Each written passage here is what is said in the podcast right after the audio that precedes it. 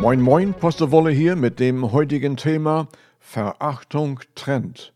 Zuerst aber, Herr, Einheit mit dir zu erlangen ist uns vorgewiesen. Nur durch deine Gnade und Barmherzigkeit werden wir mit dir versöhnt, so wie ein wilder Zweig in einen edlen Baum eingepropft werden kann und gute Früchte trägt, in Jesus Namen. Und zum Thema dass Menschen als Sünder von Gott bezeichnet sind, ist vielen unbewusst. Es betrifft jedoch die Abstammung von Adam und Eva und ihrer verursachten Trennung von Gott. Gottes gewollte gemeinschaftliche Wiederherstellung mit seinen Geschöpfen bleibt unverändert geltend und steht jedem verfügbar. Zu sagen, ich habe doch niemals, jedenfalls nicht, dass ich wüsste, jemals gesündigt oder wenn schon, dann natürlich ganz unverhofft. Aber das zählt doch nicht, oder? Gott gab Adam und Eva seine Anordnungen und schärfte ihnen ein, von allen Bäumen im Garten dürft ihr essen, nur nicht von dem Baum, der euch gut und böse erkennen lässt. Sobald ihr davon isst, müsst ihr sterben.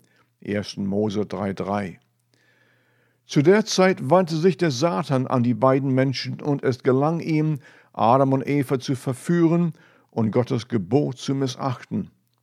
Es war genau diese Verfehlung, die die Trennung von Gottes Gegenwart verursachte und wir als ihre Nachkommen weiter in diesem Zustand leben. Das Sterben befasst sich mit zweierlei Auswirkungen. Erstens die Auseinandersetzung von Gottes Gegenwart und zweitens eine begrenzte Lebenslänge. Gottes Entschlossenheit, mit Menschen gemeinschaftlich in Ewigkeit zu existieren, bleibt unverändert gültig, ist aber mit Bedingungen vermittelt. Haltet euch an meine Anweisungen. Im Gleichnis von der Rebe sprach Jesus, Bleibt in mir, so bleibe ich in euch. Wie die Rebe nicht von sich selbst aus Frucht bringen kann, wenn sie nicht am Weinstock bleibt, so könnt auch ihr es nicht, wenn ihr nicht in mir bleibt. Ich bin der Weinstock, ihr seid die Reben. Wer in mir bleibt und in wem ich bleibe, der bringt reichlich Frucht. Dagegen ohne mich könnt ihr nichts vollbringen. Wer nicht in mir bleibt, der wird weggeworfen, wie die Rebe und verdorrt. Man sammelt sie dann und wirft sie ins Feuer. Da verbrennen sie. Johannes 15, 4 bis 6. Solange die Rebe Nahrung vom Weinstock bekommt, ist sie lebend, treibt Frucht und ist wertvoll.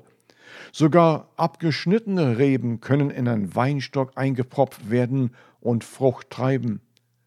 Paulus erteilte vom Ölbaum diese vorhergesehene Fähigkeit Gottes, wenn du als Zweig vom wilden Ölbaum herausgeschnitten und in den edlen Ölbaum eingepropft worden bist, wirst du nicht nur weiter leben, sondern alle Eigenschaften des edlen Ölbaums werden dir in gleicher Weise verliehen, und Unterschiede wird es nicht geben.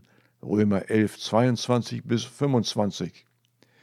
Jesus erklärte, dass er und der Vater eins sind. Johannes 10, 30. Ebenso sind wir als eingepropfte Reben durch die Versöhnung, Römer 10, 9 bis 11, mit Jesu Christi eins geworden. 1. Johannes 4, 17. Die Wiederherstellung der Gemeinschaft durchs Einpropfen benötigte die Erscheinung Jesu, um die göttliche Erlösung von der Trennungssünde zu erreichen. Sie beruhigt nicht auf einem weltlichen Austausch, sondern der vorgesehenen Gnade Gottes. Römer 10, 13.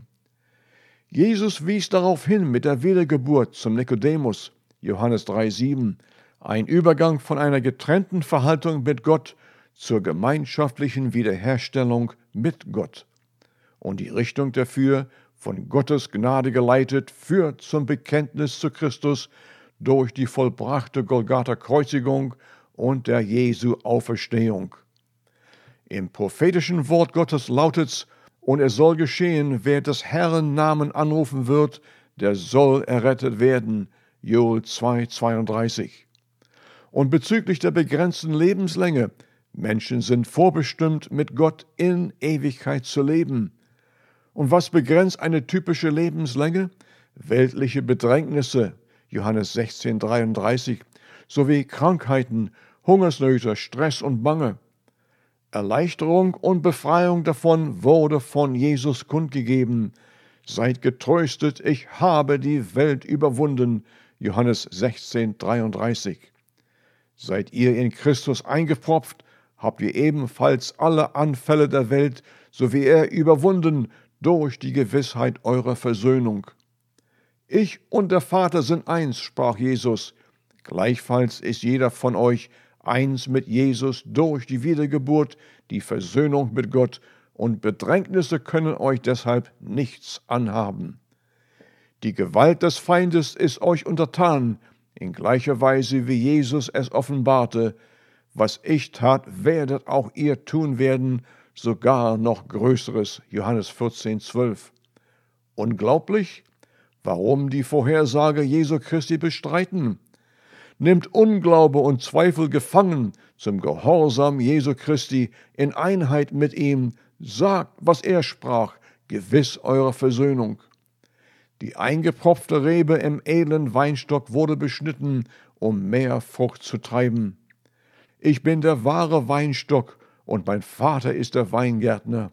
Jede Rebe an mir, die keine Frucht bringt, entfernt er, und jede Rebe, die Frucht bringt, beschneidet er, damit sie noch mehr Frucht bringt. Johannes 15, 1 bis 2.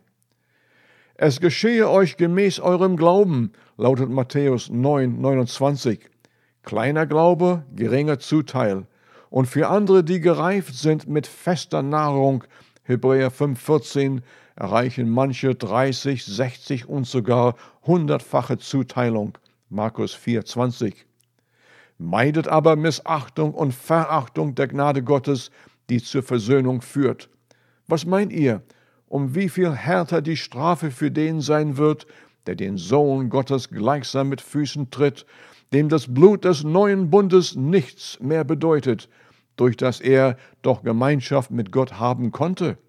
Ein solcher Mensch beleidigt Gottes Geist, von dem er nichts als Gnade und Barmherzigkeit erfahren hat. Hebräer 10, 29. Nimmt jeden Aufstand gegen Gottes Vorhersagen gefangen zum Gehorsam Jesu Christi. Lasst euch nicht verführen, so wie es dem Adam und der Eva geschah erzielt die Versöhnung eingepropft im edlen Weinstock und tut das bis zum nächsten Mal.